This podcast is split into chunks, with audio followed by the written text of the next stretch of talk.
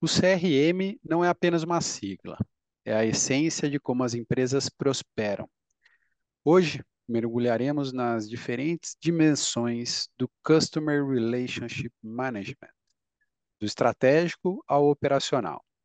Vamos desmistificar termos como automação, personalização e análise preditiva, revelando como essas ferramentas transformam dados em insights valiosos. Se você está buscando aprimorar suas estratégias de relacionamento com o cliente ou simplesmente curioso para entender como as marcas constroem lealdade, este episódio é o seu guia definitivo. Preparados? Estamos de volta para mais um Debate no Café. Eu sou o Thiago Pierosi. Eu sou o Márcio Oliveira e aí vamos falar aqui então sobre CRM, dois assuntos que eu e o Thiago gostamos muito, vivemos muito por isso a gente está fazendo de novo esse episódio só nós dois, né? Episódios comemorativos de temas que a gente gosta. O último foi sobre inovação. Fica aqui a dica para você que está acompanhando ir lá no, nos nossos canais, no YouTube, no Spotify, dar uma olhada no episódio 56. E hoje a gente vai, então, falar sobre relacionamento. Tomamos um café?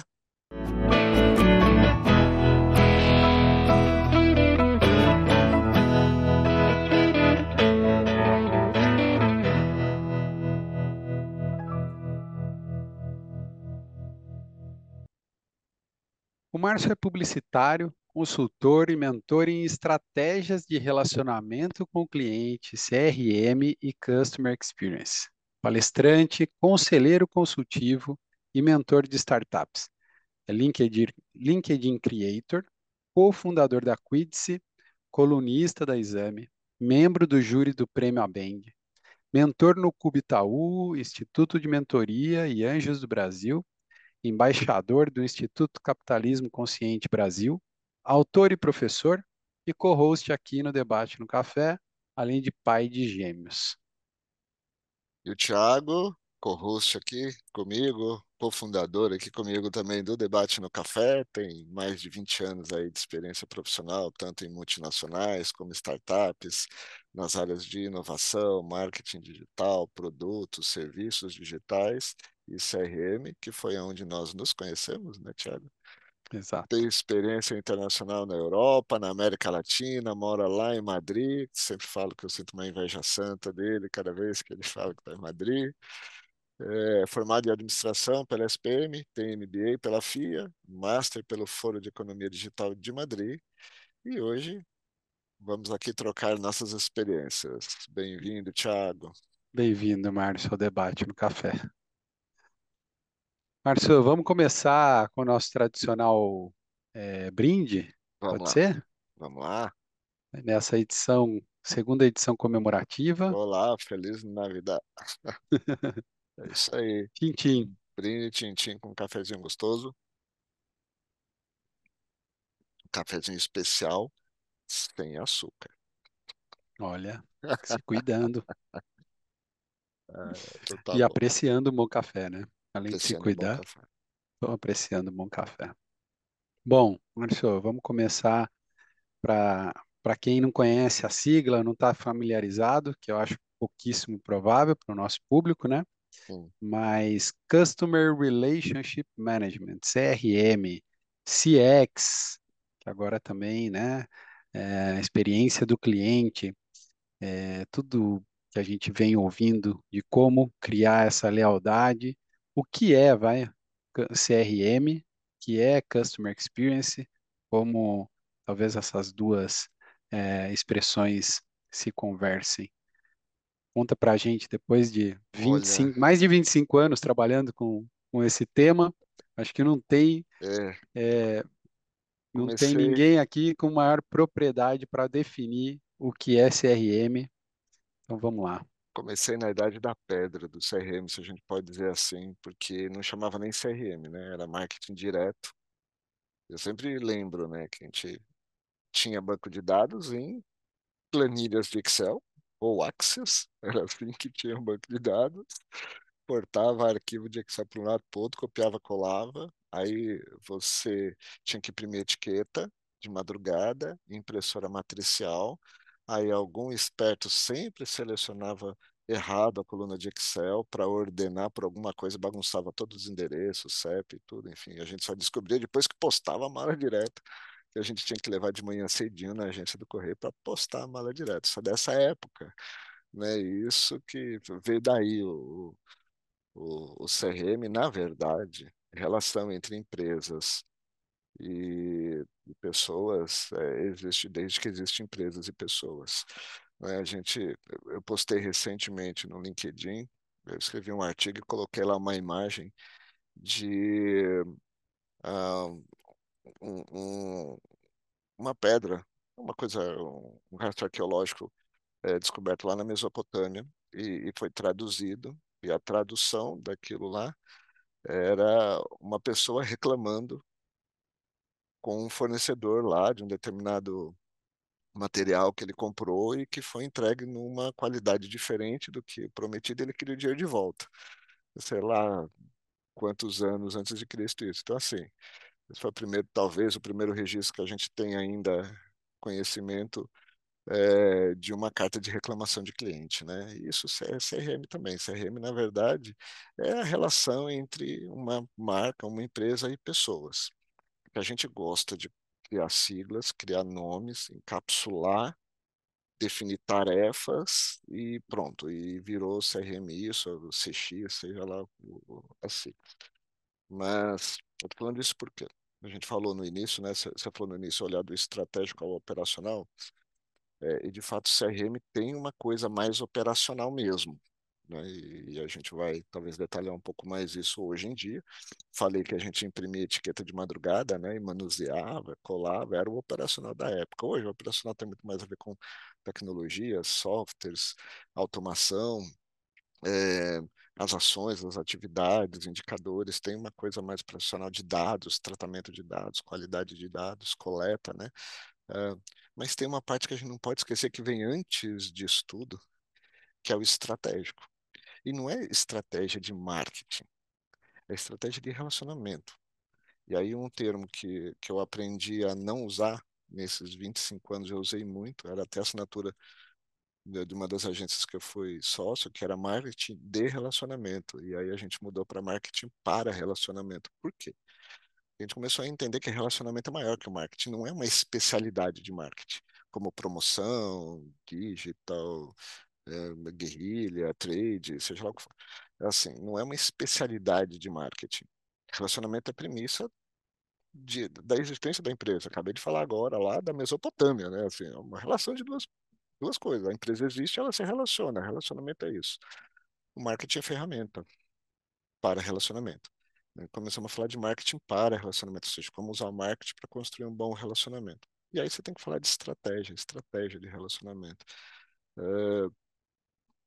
E CRM, para mim, ele começa na estratégia, ele não começa nas ações. Hoje em dia, ainda tenho muita dificuldade em clientes que olham CRM só como uma, uma operação, né?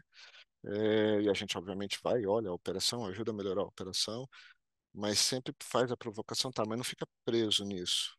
Vamos tornar o CRM algo mais estratégico para o negócio. E aí, CRM é a sigla, então a gente usa a sigla, mas vamos tornar o CRM mais estratégico para o negócio. Vamos dar mais importância para a área de CRM. Por quê? Exatamente porque relacionamento vem antes do marketing. Que é lá a coluna que eu tenho e o livro, né? É, vem antes do marketing. Então, então, CRM vem antes do marketing.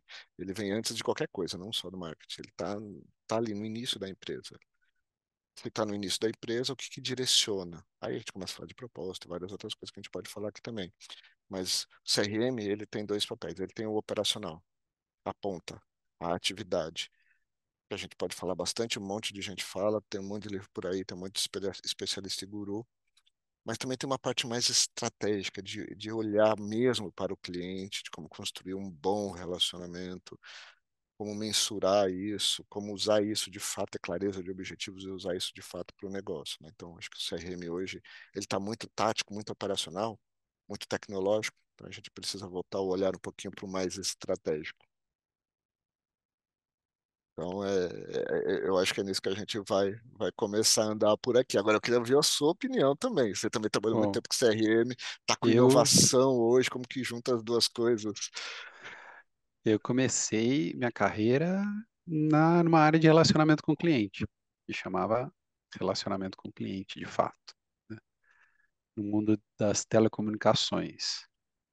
E aí eu estava pensando aqui, né, que você, você definiu aqui já super bem o que é CRM, e eu lembro que eu fazia, eu era um, um pouco um dos culpados aí pelas etiquetas saírem erradas, por- porque existia uma área que fazia lá as queries, né, entrava na base de dados, fazia as queries, extraía aquilo para fazer as malas diretas.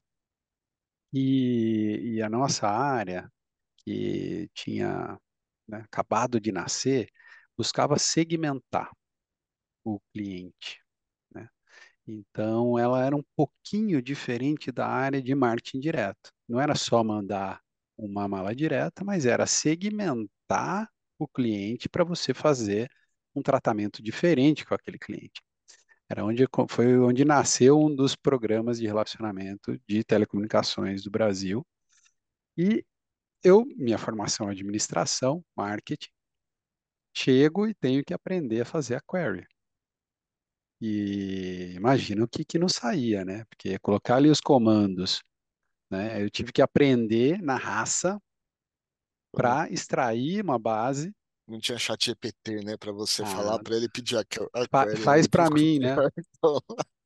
Nada. Na raça, ali aprendendo como fazer, demorei um tempo, obviamente, para extrair dados, para começar a identificar um, um- um padrão naquela base de clientes, né? É, e eram números gigantescos. A gente está falando, né, de um, de uma indústria, de um setor que tem muitos clientes. Então, tudo é muito, muito grande, os números são enormes. Então, demorava para rodar as queries, deixava à noite rodando para ver no dia seguinte que deu errado, né? No meu caso, que deu errado, né? Então, chegava no dia seguinte, putz, deu errado. O que que eu tenho que corrigir? Ia para quem fazia as queries da, do marketing direto, olhava aquilo, ah, não, ajusta aqui e tal, né? Ou chamava para um café para o cara me ajudar. Não tinha muito o que fazer. Enfim, saiu, o programa saiu, programa conhecido, era o programa da, da BCP, falecida é, BCP, que hoje virou Claro, né? Era o BCP Platinum, BCP Gold, eh, que eram os dois, eh, as duas categorias que foram divulgadas para o mercado. E tudo começou muito por aí, obviamente com a ajuda do meu, do meu gerente na época, é um grande amigo até hoje e foi muito interessante. E aí eu faço, eu falo dos milhões de clientes, porque, né, eu acho que isso, e aí eu vou te devolver já uma pergunta. Isso não dá para comparar. Sempre que eu escutei lá na, na faculdade, né, eh, falando de CRM, de relacionamento, tinha lá um professor que falava da caderneta da venda, né? Tem o, o, o senhor lá que tem a vendinha dele e ele vai anotando. Deixa aqui que eu vou anotando para você né? Você comentou da Mesopotâmia, trazendo um pouquinho, né, para os um, né, contemporizando um pouco mais, né, esse exemplo, eu acho que é o é a vendinha que a gente conhecia quando, né, há 40, 50 anos atrás, que tinha lá tudo anotado, né, o, dono da vendinha anotava tudo e ele sabia, pô, o Thiago vem aqui, ele compra três pãezinhos, compra não sei o que, tá. E se é num sábado, ele leva não sei o que. Então, esse é um CRM muito fácil, entre aspas, de se fazer. né? Você tem os 100 clientes do bairro e você sabe exatamente o que que ela, aquela pessoa gosta de comer ou não. né? Eu vou almoçar aqui num lugar que eu vou com muita frequência almoçar e, felizmente, eu tenho esse relacionamento nesse restaurante. As pessoas já sabem, ah, tipo, se esse prato vem com né, batata frita, para o Thiago eu vou colocar com salada. E era o que na venda é, o proprietário fazia, né? Ele, ele, ele, ele sabia ler e antecipava esse, essa necessidade que o Tiago tinha. Quando você faz isso comparando com empresas, né? Com um número de milhões de clientes, como fica e qual é, qual, qual, qual é a diferença de você fazer esse relacionamento e ter esse relacionamento? Claro que a gente está dando um salto aqui, mas queria te ouvir, é, porque eu acho que aqui é, um, é uma coisa né, difícil da gente conseguir transmitir esse mesmo relacionamento para grandes empresas. eu vou, eu vou colocar aqui minha visão, inclusive eu vou ilustrar alguns casos recentes.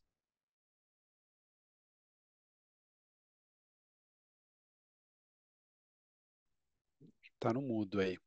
Pá, sem querer.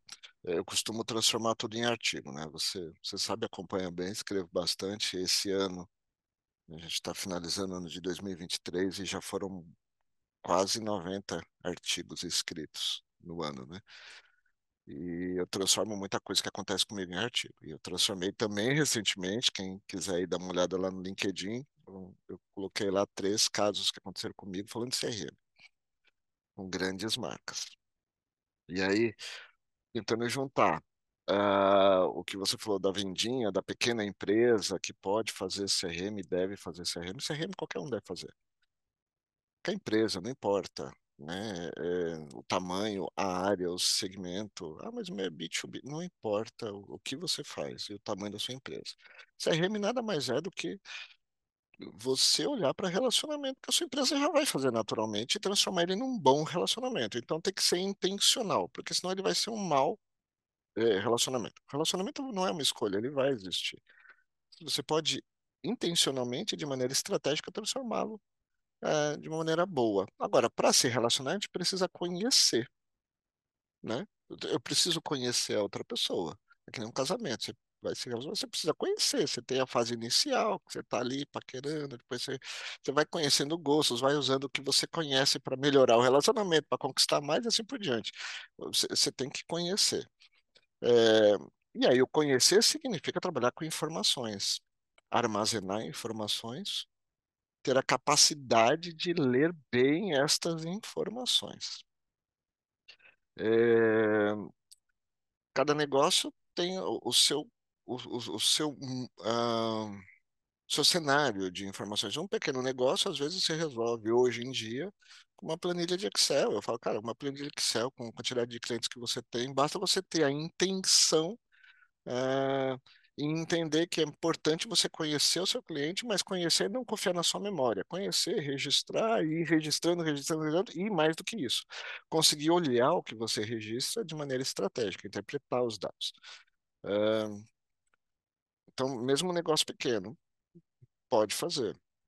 E um negócio grande também. A diferença de uma maneira bem pragmática, de um negócio pequeno para um negócio grande, está no volume de dados. Então, obviamente que um negócio pequeno, a gente olha ali numa planilha de Excel, um negócio grande, não necessariamente. Você vai conseguir com milhões de clientes, milhões de variáveis, origens, tipos de dados diferentes. É, e nisso a tecnologia está aí, o avanço tecnológico, desde lá de quando eu comecei no, no meio dos anos 90, era planilha de Excel mesmo e, e e é, Access no máximo, a gente não tinha muito dado, a gente tinha listas, então eram mails. Eu falava assim, cara, a planilha de Excel ela era grande em linha, não em coluna. Eu não tinha nome, endereço e olha lá. Precisava muito mais coisa que isso, não tinha e-mail, né? Não tinha, a gente falava por telefone ou por mala direta, correios. Então, assim, é, nem tinha muito dados, nem para segmentar, não tinha pensamento de segmentação ainda, né? Era muito, era muito tosco e nem tinha muita tecnologia disponível.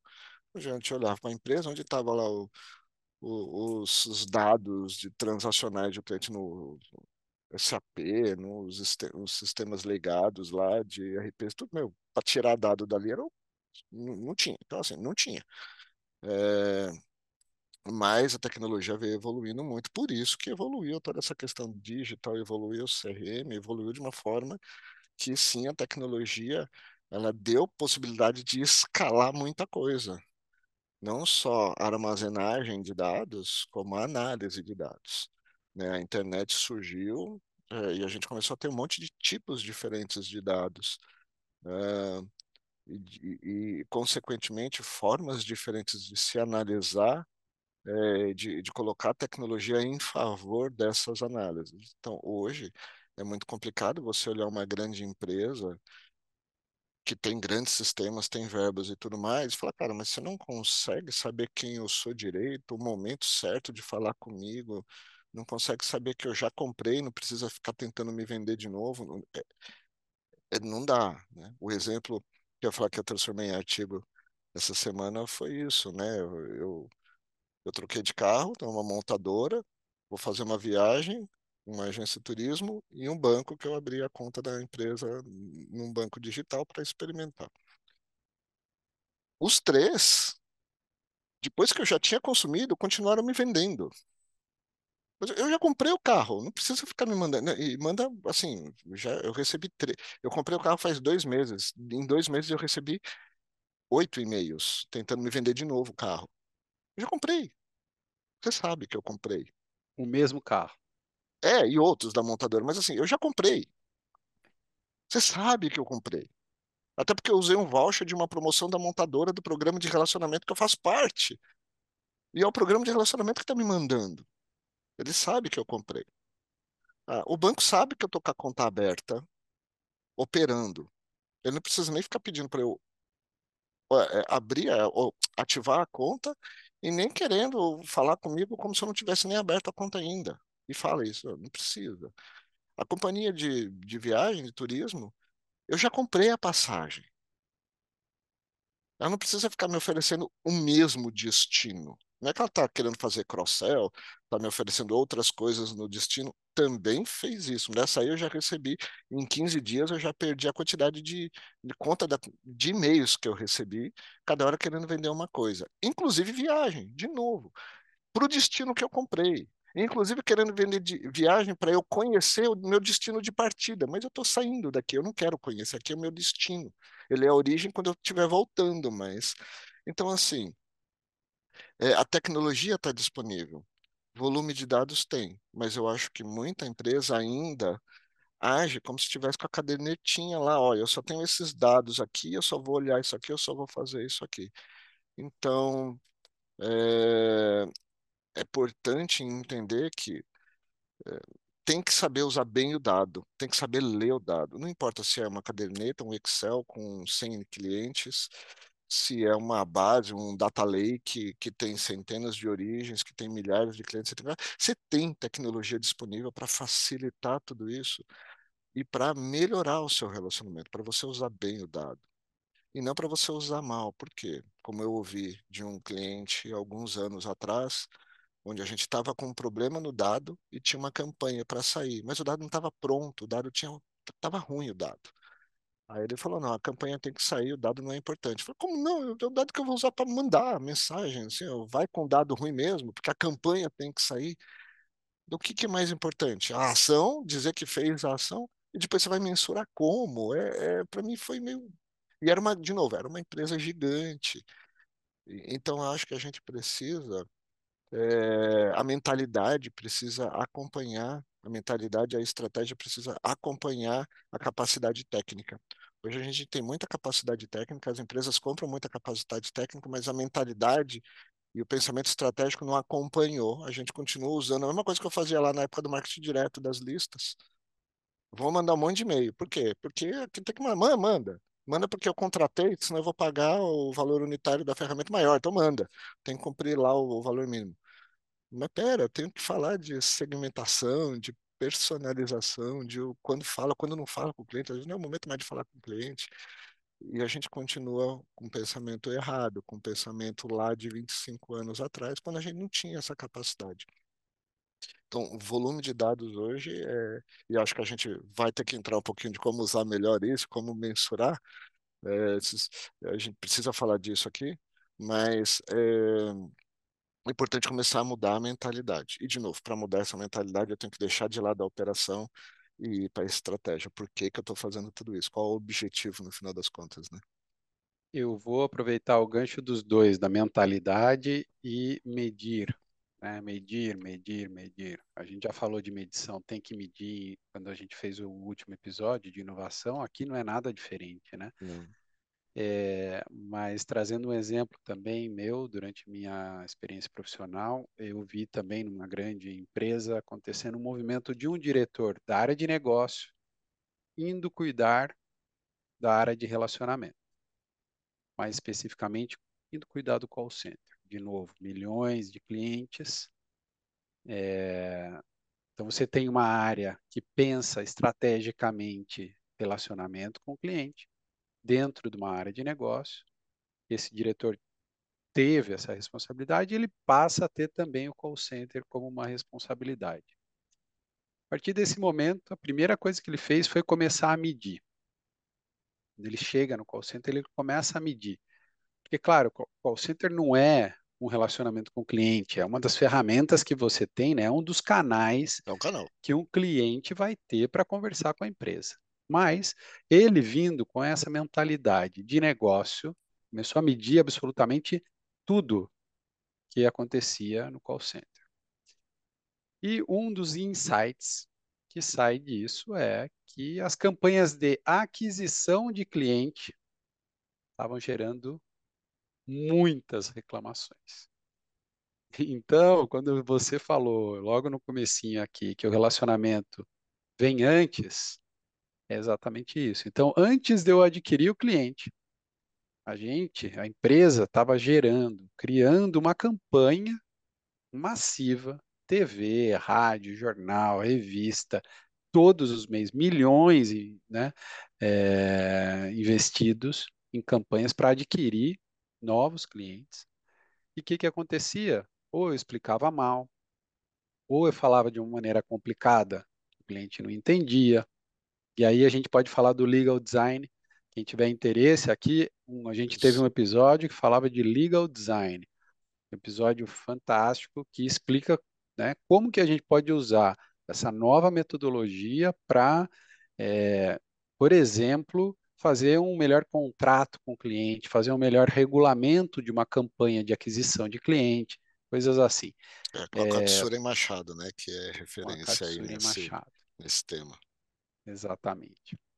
Então, a partir daquilo, o diretor do call center passou a fazer parte da criação das campanhas também. Passou a fazer parte de um comitê que avaliava as campanhas. Né? Isso fez com que a empresa deixasse, porque teve uma época, né, as empresas de telecom, cada dois, três meses, tinha uma nova campanha cinco centavos, é, não pague ligando para dois números favoritos. Cada, né, cada dois, três meses mudavam as campanhas. Se você for ver o que aconteceu, claro, não só por esse motivo, mas ajudou muito, passa a existir dentro dessa empresa uma, uma mesma campanha durante muito mais tempo. Isso, sem dúvida, ajudou internamente os funcionários a entenderem melhor aquela campanha, consequentemente a explicar melhor quando ele estava, né, os colaboradores, quando ele estava vendendo para um potencial cliente, ele também explicava melhor.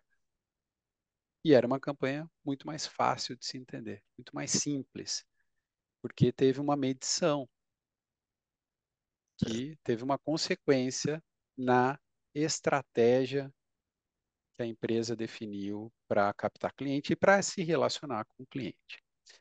Mas aí eu passo para você que eu quero te ouvir sobre medir em CRM.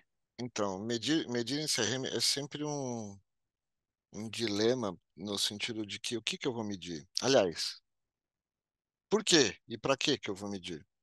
Então, a gente precisa, na verdade, é, porque assim, a gente pode medir tudo. Hoje em dia, mas a gente mede qualquer coisa que a gente quiser. Dá para medir um monte de coisa. É, gente tem que tomar cuidado só para também não ter um monte de indicador, aqueles dashboards bonitos, cheio de gráfico no one page, né? Aquela coisa toda, um monte de coisinha, é tão one page que você vai diminuindo para caber tudo que você quer ali, tanta informação que você quer, mas você não consegue entender a relevância, não sabe ler. Então, a gente pode ter muita coisa, é, mas mais importante é que nem todo indicador ele, por mais que você consiga mensurar, ele, ele deve ser, ele precisa ser importante. E mais ainda, Às vezes o indicador ele é importante de maneira pontual. Ele é importante num determinado momento. Depois ele deixa de ser importante e outro indicador passa a ser importante ou outro conjunto de indicadores. Então, assim, é, eu divido os indicadores, costumo dividir os indicadores em dois tipos. Um são os estratégicos, indicador ligado ao negócio. Isso é importante entender. Eu vou dar exemplos aqui. E o outro são indicadores operacionais.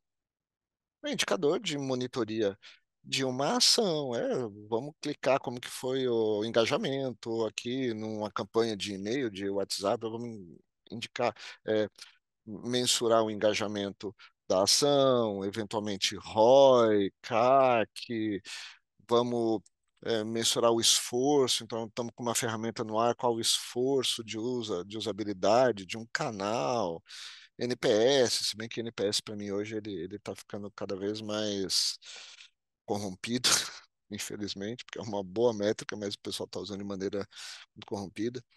É, mas, enfim, a gente, a gente, tem vários tipos de indicadores, né? Ah, eu tenho um programa de relacionamento. O programa de relacionamento, ele, ele tem um programa de fidelidade de relacionamento, ele tem um conjunto de, de indicadores próprios, inclusive, né? Que é, é, adesão ao programa, tem pontos, métrica de resgate de pontos, de aquisição de pontos, o que, que pega, o que não pega, enfim.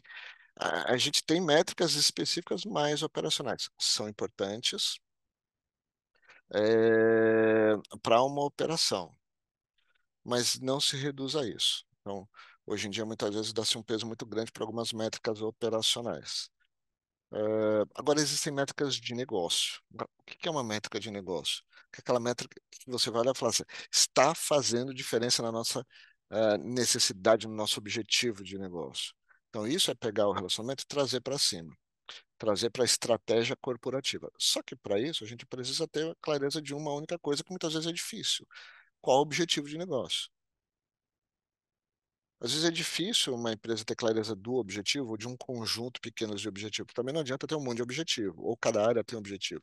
Não, meu objetivo de marketing é esse, meu objetivo de CRM é esse, meu objetivo de desenvolvimento de produtos vendedores. Não, não. Qual é o objetivo maior da empresa? Por isso que o relacionamento ele passa a ser algo mais estratégico e maior, que tem a ver com o modelo de negócio, o objetivo de negócio.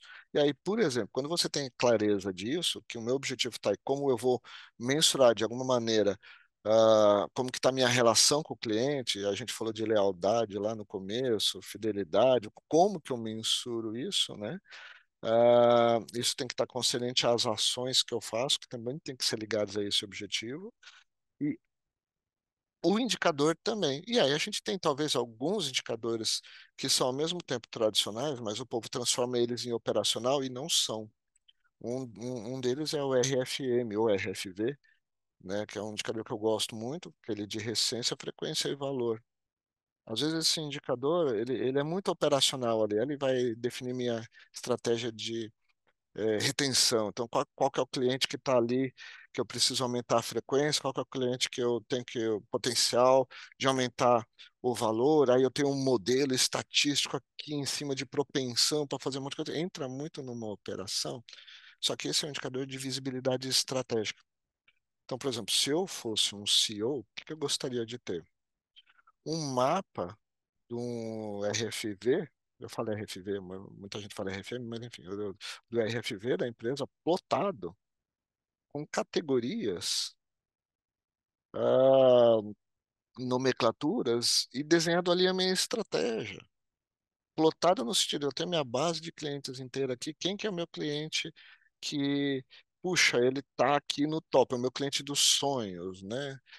Pelos critérios de recência, de frequência, de valor monetário, qual que é o meu cliente que eu vou, esse cara eu vou perder, talvez esse foi o cliente que eu conquistei que eu não devia ter conquistado, e sempre tem isso, né? Não está aderente, eu vou perder, então eu, qual que é o esforço que eu tenho que fazer em cima dele? Porque nem todo cliente, por exemplo, que tem uma frequência baixa e eu quero trabalhar a frequência, por exemplo, nem todo cliente que tem uma frequência baixa, um valor baixo, merece investimento. Porque às vezes ele não era nem para ser cliente, eu vou gastar dinheiro com ele. Então eu tenho que olhar o momento. Então, junto com o RFV, eu trago ali uma visão de momento do cliente e de motivo de compra, momento da compra, motivo de compra. Eu consigo traduzir isso num painel e eu consigo ir acompanhando isso em ciclos, em tempos não muito longos, aliados, obviamente, toda a estratégia de, de comunicação e de, de ativação e de impactos, e eu vou vendo a migração disso. Né? Vou ver um cliente que estava aqui, que está migrando para uma outra categoria ali, os upgrades, os downgrades, eu sei qual é o cliente que eu vou manter, por exemplo. Falo, cara, esse cara aqui já está no talo. Mesmo que ele tenha um ticket que não é o melhor, por exemplo, num, num modelo de negócio de, de varejo, sei lá, ele tem um ticket médio que não é o que eu consigo numa parte, mas ele está no talo dele, daquele perfil de cliente, para o momento, motivo de compra dele. Então, não adianta eu querer ficar fazendo oferta para aumentar o ticket médio dele, que eu posso perder esse cara. Como que vai ser minha estratégia de manutenção desse cara? Então, é como que eu trabalho retenção, manutenção, reativação, mas isso em cima de um, de um mapa onde eu vejo essa migração. A migração vai, é, é o principal indicador de que eu estou fazendo direito ou não. Estou tendo muito downgrade onde não devia ter, estou errando em alguma coisa, estou né? errando na, no resto. Então, assim, é como fazer indicadores mais estratégicos. Isso é muito mais importante do que o, o que é um CAC, o que é uma taxa. É importante, mas assim, isso, isso é da área. Né? Que indicador que você, como CRM, vai levar para o board da empresa? Né? Assim, qual painel que ele tem que ter? Cara, aqui é o nosso mapa de clientes. Olha como que está a migração com as ações táticas que a gente está fazendo. O que está funcionando, o que não está funcionando. O que, que isso está trazendo de coisa, inclusive de outras áreas da empresa, né? E causam impactos.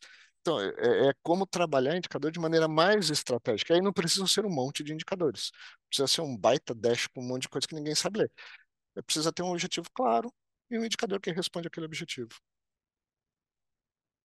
Para isso tem que ter bem definida a estratégia, né? Que é o que você está falando. Se a empresa não tiver né, claro para que, que ela quer fazer esse relacionamento não vai servir de nada, pode medir qualquer coisa é. que não, não tem um objetivo a buscar, né? É, não, e, e aí é, uma, é importante também para quem está nos ouvindo entender que vender mais nunca é objetivo e nem estratégia. A estratégia é vender mais, o objetivo é vender mais. Pô, vamos lá, todo mundo quer vender mais. O objetivo é vender? Não, o objetivo não é vender. Vender vai ser uma consequência. Porque se você quiser tratar o, a venda como objetivo final, você vai ter do outro lado um cliente que vai repelir isso. Você vai querer fazer oferta para ele, ele naturalmente vai, não, parece que está querendo meu dinheiro, não, é uma briga ali. E, e, não tem valor em nada. Então, isso faz a empresa, a marca perder o seu valor. Né? Deixa a venda ser uma consequência e construa o relacionamento. O objetivo, na verdade, é, ele é metrificado, mas por trás disso a estratégia tem que ser construir sempre um bom relacionamento. Como que eu estou construindo um bom relacionamento e as formas de se fazer isso. A venda ela vai ser a consequência. Essa é a mentalidade, uma das coisas que tem que mudar na cabeça e que é difícil, né? É entender que a venda ela é uma consequência. Então, bater meta é uma consequência. Vai chegar um momento que, cara, não bati, agora você não vai bater mais. Né? Por quê? Porque, veja só, né? relacionamento é longo prazo, não é curto prazo. Curto prazo faz promoção. É, relacionamento a longo prazo. Então, assim, tem que ter clareza de, de, de onde vendas entra nessa definição de, de objetivo e meta, né? É, por isso que é, é o que eu estava aqui pensando, né? Você nunca vai construir um bom relacionamento. Você pode até ter uma área é, pensando e fazendo um bom relacionamento, né? Focando em tudo isso, metrificando, conseguindo ler, mas imagina que o produto é ruim. Ah, então. Pronto, você já teve um problema. Não vai, você não vai ter um bom relacionamento com, com o cliente nunca. Imagina que o seu pós-venda é ruim. Né? Imagina que a sua comunicação pisou na bola.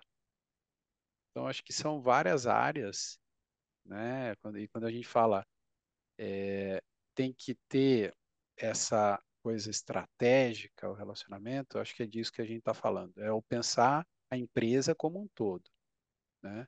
É, para você ter esse bom relacionamento. É, e aí, o que, que eu queria te perguntar, né? a gente entendeu um pouco já todo esse contexto, a gente já foi lá, já mediu, Mas é, falando de implementação, aí eu queria ouvir a tua experiência também, porque a gente falou como se já tivesse implementado, é, e né, imagina que tem uma empresa que ainda não tem um pensamento de relacionamento. É, como que a empresa faz isso e como que ela chega, né, como ela sai do estratégico e chega no operacional? Quais são os caminhos para você fazer um, um, bom relacionamento com o cliente? É, e aí independe do porte da empresa, e eu sei que empresas de pequeno, médio e grande porte pecam do mesmo jeito nesse, nesse sentido. Então, assim, você já deve ter ouvido por aí, quem está no, nos acompanhando, que ah, CRM não é software, blá, blá, blá, blá, blá, blá. É, então, é isso mesmo. A gente repete isso toda hora, mas as pessoas não entendem. E a primeira coisa que faz é pedir para o TI comprar um software. Compramos um software, TI homologou alguma coisa, vamos falar de uma grande empresa. TI homologou, é porque já tem um contrato aqui, que é fornecedor disso, daquilo, ah, enfia o módulo de CRM. Compramos aqui, ó. Tá aqui, ó, agora usa, já tenho a ferramenta de CRM, agora usa. É, e aí o bicho começa a pegar. Então vamos lá, primeira coisa. CRM não é software. Não adianta você comprar um software é, achando que ele vai resolver tudo. Primeira coisa que tem que ter é, é, é clareza de objetivo. Então, por que, que eu vou começar agora a fazer intencionalmente um conjunto de atividades ligadas a melhorar o meu relacionamento com meus clientes, sejam essas atividades que é para vender, que é para fazer uma pós-venda, que é para atender, porque aí você tem as diversas frentes de CRM, né, de vendas, de atendimento, coisa.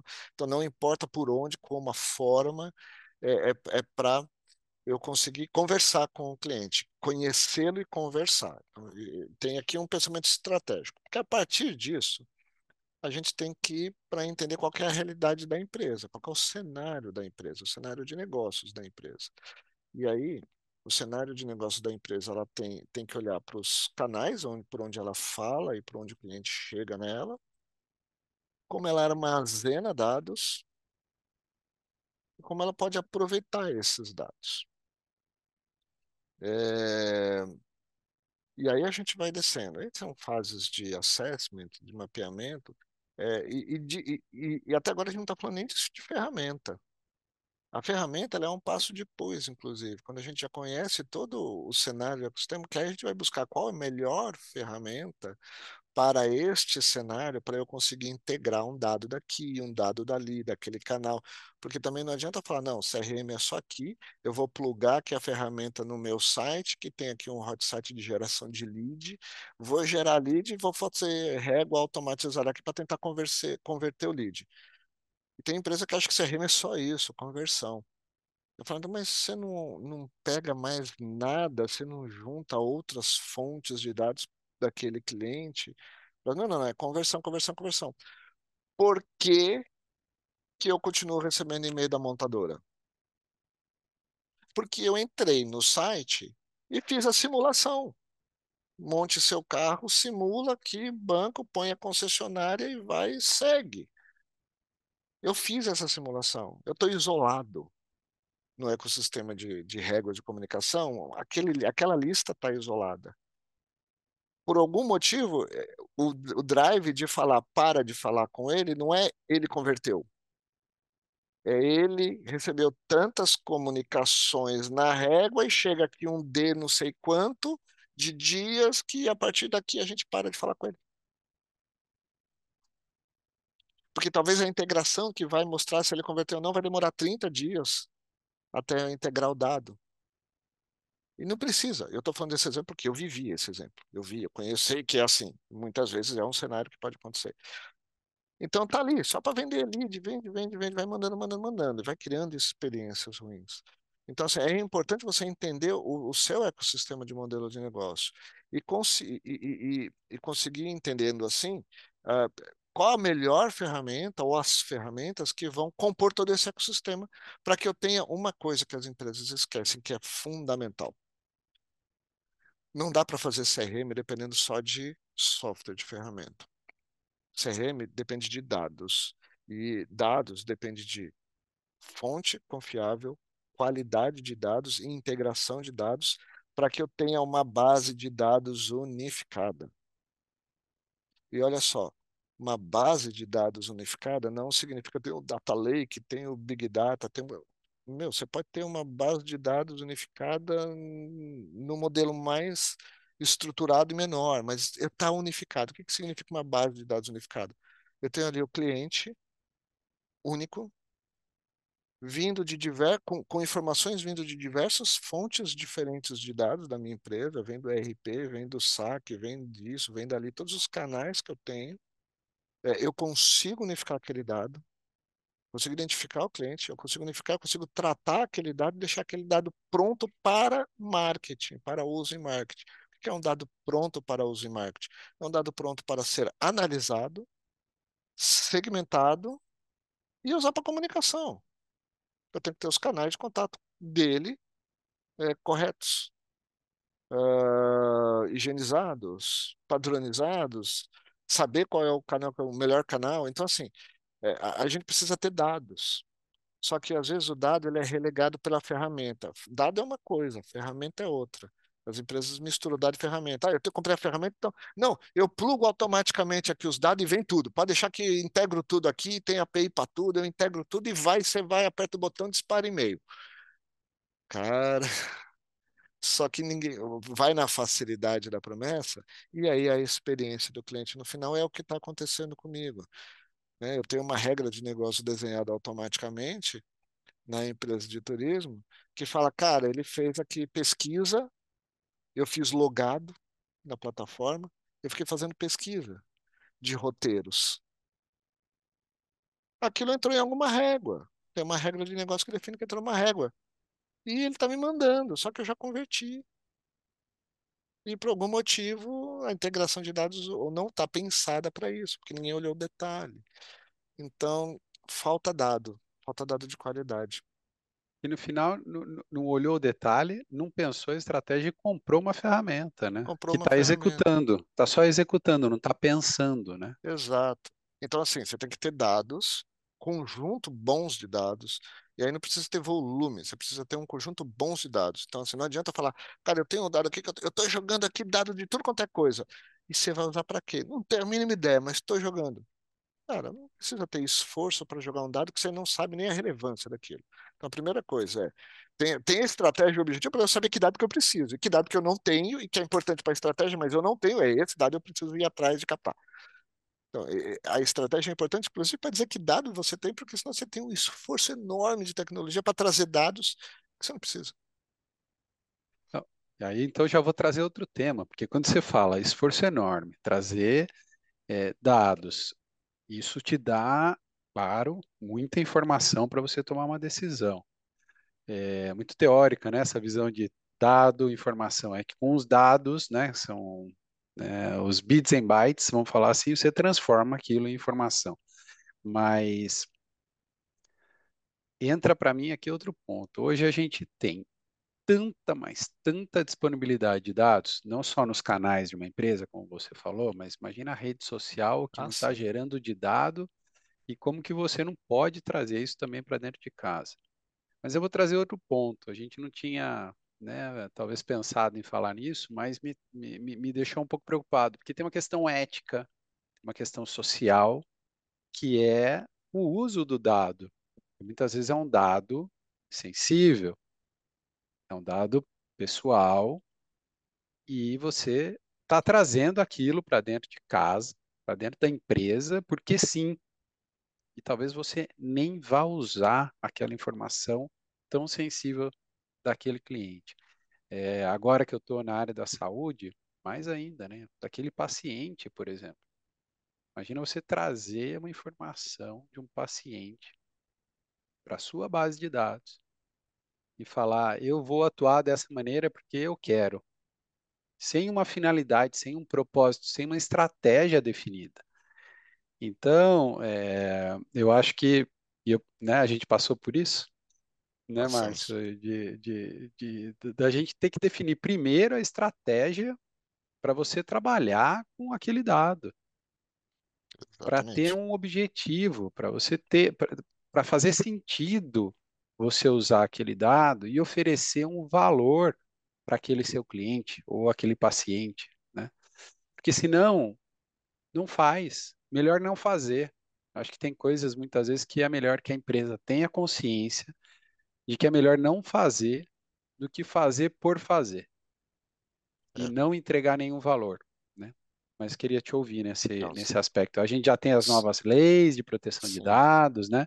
É, acho Mas, que esse é um tema importante também. cê- é, de fato, é um tema importante e muitas vezes as empresas esquecem, né? As pessoas esquecem. Primeiro, se você, como empresa, trabalha com volume de dados grandes, de consumidor, de cliente, enfim, independente de ser sensível ou não, é, é preciso uma adequação à LGPD, isso é um fato. Não só uma adequação legal, é uma adequação em processo, né? De, de ter que definir responsabilidade de dados, pessoas e tudo mais. Mas, enfim, é, é, é não, não olhar para as brechas do que dá para fazer e ficar no limite, né? É, é, de fato olhar de maneira estratégica para o que que eu preciso. Eu trabalho com dados sensíveis, então é, entra sim um aspecto ético aí. A gente até está vendo aí, não sei se você soube, recentemente teve um caso aqui, eu não vou abrir a marca, mas obviamente quem está nos ouvindo talvez vá relacionar, né? É, de um- uma rede de farmácias que começou a monetizar os dados de clientes do programa para para, enfim, como mídia.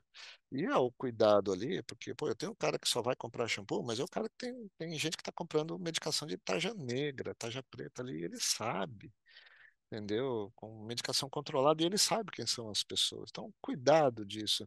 É, porque é duro você confiar na empresa, né, um dado sensível, e às vezes você, como cliente, nem sabe, nem tem a consciência de que a empresa sabe. Então tem que tomar cuidado, sim, como usa. Então, o pensamento estratégico tem que ser sempre no sentido de isso vai levar a um bom relacionamento com o cliente? Ou eu estou fazendo isso apenas para ganhar mais dinheiro? Então, vale a pena, né? Vale a pena, porque uma hora a coisa estoura. No começo estourou, né? E aí denúncia, a gente vai, a gente começa a levantar a bandeira, ah, mas isso é ético, isso é legal. Cara, se existe dúvida, a minha sugestão é sempre, tem dúvida? Tem. Não faz. Se tem dúvida, não faz, não é não. Se tem dúvida, vamos chamar o jurídico para ver como que a gente pode se bloquear, se proteger aqui, quais são as brechas. Não. E- É é porque assim, a intenção já está errada, então acho que não tem que fazer. É, tem que tomar cuidado é, com, com a questão ética, porque muitas vezes eu costumo falar que o relacionamento ele tem que ser íntegro, sustentável e mensurável. A gente já falou do mensurável aqui. Tem que mensurar. Ele tem que ser íntegro, ele tem que ser verdadeiro. Ele tem que ser sustentável. Ele só vai ser sustentável, e sustentável no sentido de tem que ser duradouro, né? Tem, tem que, tem que ser longo. E, e uma coisa só vai ser sustentável, só vai ser longo se ela for verdadeira, porque quando não é verdadeira, ela quebra logo, acaba logo. Então, é, ter muitos dados não significa que você tem que usar todos. Aliás, tem uma frase que eu, eu fiz é, num artigo, e foi engraçado que eu, eu vi um, um colega estava num evento aí de uma grande empresa de dessas plataformas de CRM, e aí eles estamparam na prestação, eu não sei que summit que era lá, a frase que eu fiz, né, no artigo do exame, tinha minha foto e a frase lá. Achei até legal, falei, pô, legal, né, serviu para alguma coisa, pelo menos um monte de gente viu ali. A frase era assim, é, os dados não são mais o novo petróleo. Porque simplesmente o petróleo é escasso, é difícil achar aquela coisa, ah, descobri uma coisa nova. Que não, acabou, meu, o dado está aí, você mesmo disse, o dado está disponível, né? Dado hoje está aí, está disponível. Dados estruturados, desestruturados, cookies, você faz um monte de coisa. O dado está aí. Tecnologia disponível tem. Mesmo que as empresas às vezes não saibam usar ela direito, tecnologia disponível para tratar grandes dados, para captar grandes dados, para analisar, né? tem. Dado não é mais, ter acesso a dados não é mais o, o novo petróleo. Dado não é mais o novo petróleo. O novo petróleo é ter sabedoria para analisar os dados e para usá-los com, com, é, de forma estratégica e que traga benefícios para a empresa e para o cliente, não só benefícios para a empresa. Né? Tem que trazer benefícios para os dois lados, estou falando de relacionamento. Relacionamento tem dois lados, então tem que trazer benefícios para os dois. É, então é isso. É, não adianta ter um monte de dado, não adianta armazenar, não adianta nem, inclusive, ter uma boa intenção é, no, no, sentido de, de segurança, de organização e tudo mais, de confiabilidade. Mas se você não sabe nem sequer analisar é, direito o dado que você tem, segmentar direito, personalizar direito. Então, é, eu acho que é nesse sentido, né? Márcio, eu vou colocar uma última pergunta que você é o timekeeper, está acabando o nosso tempo. É... Qualquer empresa deveria pensar em fazer relacionamento com o cliente? Cabe para qualquer negócio? Ou você acha que não é bem assim? Puxa, qualquer empresa. Basta ter uma empresa e ter clientes que você já estabeleceu um relacionamento. Sem relacion... Nenhuma empresa tem o seu fim em si mesma, né? Nenhuma empresa é autogerida, autossustentável. Ela vende para ela mesma e compra dela mesma e vive sozinha. Então, serve, não importa o tamanho. Fui cortar cabelo ontem aqui, perto de casa. É, descobri que o salão que eu vou já tem 50 anos aqui no bairro. Quem está lá, inclusive, nem era do nome do salão, o proprietário já morreu. E tinha uma pessoa lá, e eu escutando a conversa dele. Puxa, eu venho aqui há 45 anos, eu cortava cabelo com o fulano, depois eu comecei a cortar cabelo só escutando, né? Eu nem sabia que aquele lugar tinha tanto tempo, era bonitinho assim, foi reformado um monte de vezes.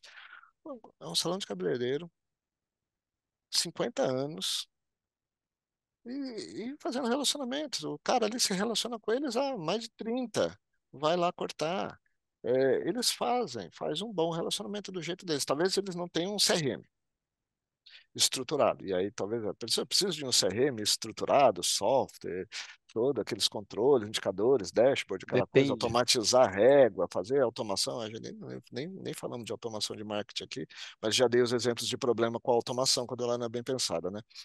Então, assim, qualquer empresa tem que ter. Ah, mas o meu modelo de negócio é B2B. E daí? Ah, mas eu tenho aqui, eu, eu atendi um cliente, era B2B, ele tinha cinco clientes. É uma empresa do setor de telecom, que quais eram os clientes dele? As empresas de telecom. Não tem muito, é ali, acabou. É um negócio muito específico, né? É aquilo, ele não vai ter uma base com um monte de cliente, tem que falar de rentabilização, de fidelização, de um monte de coisa lá. Ele não tinha que falar nada disso. Não tinha que ter régua, mas tinha que falar de relacionamento. Por quê? Porque nessas cinco empresas tinha um monte de gente, do CEO ao técnico, que eles se relacionavam em algum momento. A relação de negócios era de um jeito diferente e tinha que ter um, um bom relacionamento. Então tinha que ter uma estratégia para isso. Então, nem to, é, todo o negócio precisa ter. Agora, nem toda fórmula tem que ser repetida para todo negócio. Tem que entender o seu negócio, o que, que significa relacionamento com clientes para o seu negócio. Para um supermercado, e é frequência de cliente, competição louca, tem um modelo. Né? Uma empresa varejista de moda é, que tem ciclos diferentes de compra, tem um outro modelo e outro apelo. Uma indústria de alimentos, tem de construção, tem outro apelo, né? um B2B de telecom, de porto, eu atendi uma empresa que é de porto, portos, né? gestão de portos, assim, B2B, assim, também meia dúzia de clientes. É, também tem um modelo específico, mas todas elas fazem o quê? relacionamento. De alguma forma, tem que ter uma estratégia para se relacionar bem. Então, sim, relacionamento serve para todo mundo. CRM no modelo padrão de ferramenta, software, regra automatizada, tem segmentos e segmentos que podem utilizar de maneiras diferentes. A forma não é igual. Você quer falar de automação? Vamos falar. A gente tem ainda um tempinho antes de fechar aqui o, o episódio. Aí você entende muito mais do que eu. Eu, minha automação é, foi aquilo, começou daquele jeito, lá na, fazendo as queries, muito mal e porcamente, aprendendo, é. mas não passou daquilo. Cara, assim, automação é fantástico. Se eu tenho clareza do que eu preciso automatizar. É, porque assim, a tecnologia ela vem para escalar, capacidade de escalar coisas, é, boas ações, boas estratégias, mas ela também pode escalar problema. Você deu o exemplo lá, que começou a ter um monte de reclamação. Sim, quando eu automatizo coisa para ganhar escala e velocidade, eu posso escalar e ganhar velocidade em problemas se eu não estou bem preparado para aquilo. Então, automação é bom? É. Mas nem tudo tem que ser automatizado. E o que, que precisa ser automatizado? É, cada empresa tem o seu cenário e o seu modelo de negócio. Então, para uma empresa pode fazer sentido automatizar uma régua de abandono de carrinho, para, por exemplo, falando bem tático de e-commerce, para outra não. Tudo depende do que quer. Então, nem, não tem regra também. Automação é bom. Tem que ter. Tem que gerar. Tem, tem que livrar a empresa de tempo gasto para trabalhos manuais para que ela possa gastar esse tempo em análise e estratégia. Os profissionais possam ser mais estratégicos. O problema é que vai querendo automatizar tudo e, e automatiza tanto, e é tanta preocupação com automação, com régua, que, é, que os profissionais ficam o tempo todo fazendo operação de ferramenta. E, e não tem tempo para outra coisa. Então, não, não veio para ajudar. Então, automação de marketing é bom quando ela cumpre um papel estratégico, claro. Às vezes não. É, às vezes é melhor não fazer. E aí serve para qualquer tipo de automação. Estou falando de disparos de campanha, serve de atendimento também, né? Os bots de atendimento, os URAs, os WhatsApp, os bots de WhatsApp, que vem um monte de opção. Aí você vai no final, porque você a única coisa que você quer é clicar naquele número que é falar com alguém. Que vai demorar um tempão para falar com você. Então, assim, é, eu tenho que entender o, o motivo que eu estou automatizando alguma, alguma ação, algum processo, por que daquilo e se vai trazer valor para o cliente ou não. É, senão só vai escalar problema, vai gerar mais problemas, sim.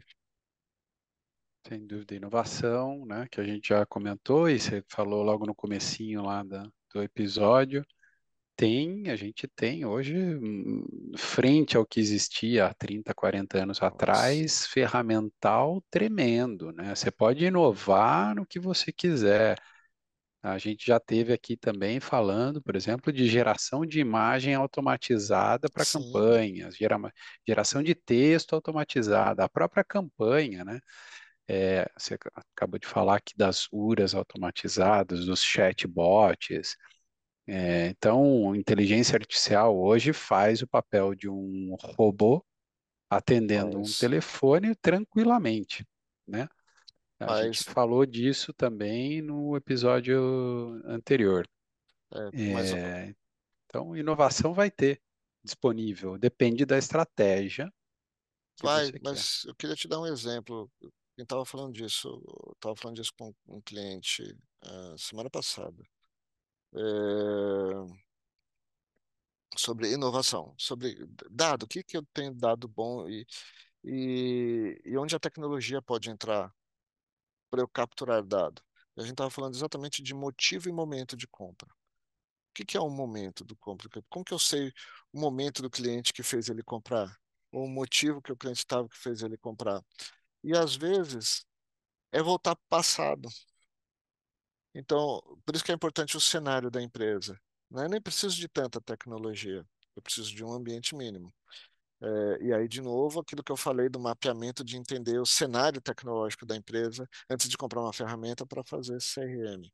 Olha só, não, eu preciso entender o momento e o motivo do cliente. Eu, eu, eu sou um varejo é, que funciona basicamente nas lojas físicas, não, não no mundo digital. É, como que eu sei que o cliente, o, o, o, o motivo que o cliente está comprando de mim? É, pergunta para ele na frente do caixa. É tão simples. Não tem, não tem um operador de caixa, ele não está atendendo, está batendo papo com ele, não está? Enquanto está passando ali o cartão, fazendo a coisa, faz duas perguntas. Ah, isso aqui é um. Às vezes o cliente fala: Ó, oh, isso aqui é para presente, embrulha para mim. Super você já sabe que aquele cliente que você identificou está comprando ali de você no momento que é um presente. Ah, então ele é um cliente que compra presente. Pô, ele está comprando, é um senhor idoso, está comprando uma roupa de bebê. Eu sei depois, nas análises, a idade, o perfil da pessoa, eu sei o produto que ele compra. E eu sei que ele comprou aquilo para presente. Olha só, porque a informação presente ali pode me falar o seguinte: pô, será que esse cara é um avô? Será que ele está comprando um presente para uma criança que agora é a data de aniversário, esse range de dias? Eu posso perguntar: ah, é um presente, é aniversário, aquela coisa. Pequenas perguntas que eu a informação, tem que ter como registrar, tecnologia ali na frente de caixa, no sistema, tem que ter como registrar aquilo. Integração de dados, base única, tenho que saber que o João que comprou com aquele produto, com aquela SKU, naquele meio de pagamento, falou que aquela data de compra, o motivo é um presente. De aniversário, se eu tiver mais cinco segundos e esperteza do atendente estiver bem treinado, empresa que é data-driven significa isso, né? Orientado a dados, então o atendente do caixa tem que ser orientado a dados também. É do seu neto? É de quem? Ah, é meu neto. Neto. Puxa, eu sei que dali um ano, talvez o neto faça aniversário de novo. Eu tenho um motivo para falar com aquele cara. Eu sei na hora de segmentar que aquela pessoa é propensa a comprar presente. Mas neto. Porque se eu deixo o modelo estatístico puro e simples, olhando perfil de pessoa e para o SKU que compra para fazer modelo de propensão, posso falar, pá, esse cara, perfil assim, assim, comprou roupa infantil, pode ser que ele compre isso, aquilo, aquilo, aquilo outro. Cara, mas não necessariamente, porque o momento e o motivo do cara foi às vezes pontual, às vezes é recorrente. Então, às vezes, pequenas coisas que a gente faz, super tecnológicas, na verdade, não, é voltar para o básico pode dar insight e capacidades muito grandes de fazer coisas diferentes, formas diferentes de se, de se segmentar. Né? Às vezes eu não vou precisar nem de um baita modelo estatístico muito sofisticado. Né? Eu só tenho classificações a partir de determinadas variáveis qualitativas. Variáveis qualitativas que um processo simples de pergunta no caixa e eu tendo capacidade técnica no front-end de registrar aquela informação e ir para o banco, é, eu transformei uma informação qualitativa num dado estruturado, uma variável estruturada de um campo de tabela de banco de dados, que depois eu segmento fácil. Nas queries, entendeu? Eu crio padrões. Eu trato para criar padrões. Aí eu uso tecnologia para ler o campo que a mulher escreveu e classificar aquilo em padrões, em palavras específicas para depois ser tabulado, entrar em query, não tirar expressão, ou eu já começo a aprender com isso, depois eu vou e fecho aquele campo, em opções, eu vou melhorando a forma de. Você está vendo? Às vezes, entender o modelo de negócio não precisa de uma fórmula pronta. Basta a gente querer, se preocupar em querer fazer bem. Cabeça de inovação, mas não necessariamente tem que usar super inteligência artificial para um monte de coisa. Vezes não precisa. Às vezes é o básico. Pô, vamos precisar de um segundo episódio, porque é mais de 25 anos de experiência, falando com todo esse entusiasmo, porque adoro o que faz, eu, eu sei que adoro o que faz. É um mestre aqui de CRM, a gente precisa de um segundo episódio, sem dúvida. Mas vou ter que. Não tem jeito, eu faço com os convidados, hoje vou ter que fazer com você. É. Interrompemos por aqui episódio de hoje. Eu queria te agradecer super. Mais uma aula de novo, como a gente sempre comenta, uma masterclass de relacionamento com o cliente. Muito obrigado, Márcio. Para quem nos acompanhou até aqui, muito obrigado também. É, deixe seus comentários, compartilha esse episódio com quem você achar que vai curtir. Né? Segue o nosso canal, isso também vai nos ajudando a crescer a nossa comunidade. E, Márcio, a gente se vê no próximo debate no café, né? É isso aí, obrigado, Thiago. Obrigado pela sua oportunidade aqui. É gostoso quando faz só nós dois assim, né? A gente tem que fazer mais. É, mas é bom receber convidado também. No... Sem dúvida. Gostamos, é muito bom. E a gente já tem outros aí pela frente. Logo, você que está nos acompanhando aqui já vai ter novidade com outros temas chegando. Mas a gente tem 56 episódios lá. É, vai lá, o, o, o Thiago disse que é uma aula. Cara, assiste os 56 episódios, que vai ser quase um MBA de assuntos diversos do mundo corporativo. Tá lá, tá bom? Assiste, compartilha. Obrigado também você que ficou conosco até aqui. Tiago, obrigado pela oportunidade Valeu, também. Marcos. Muito bom o papo, tá bom? E, e realmente até o próximo debate no café aí. Tchau, tchau.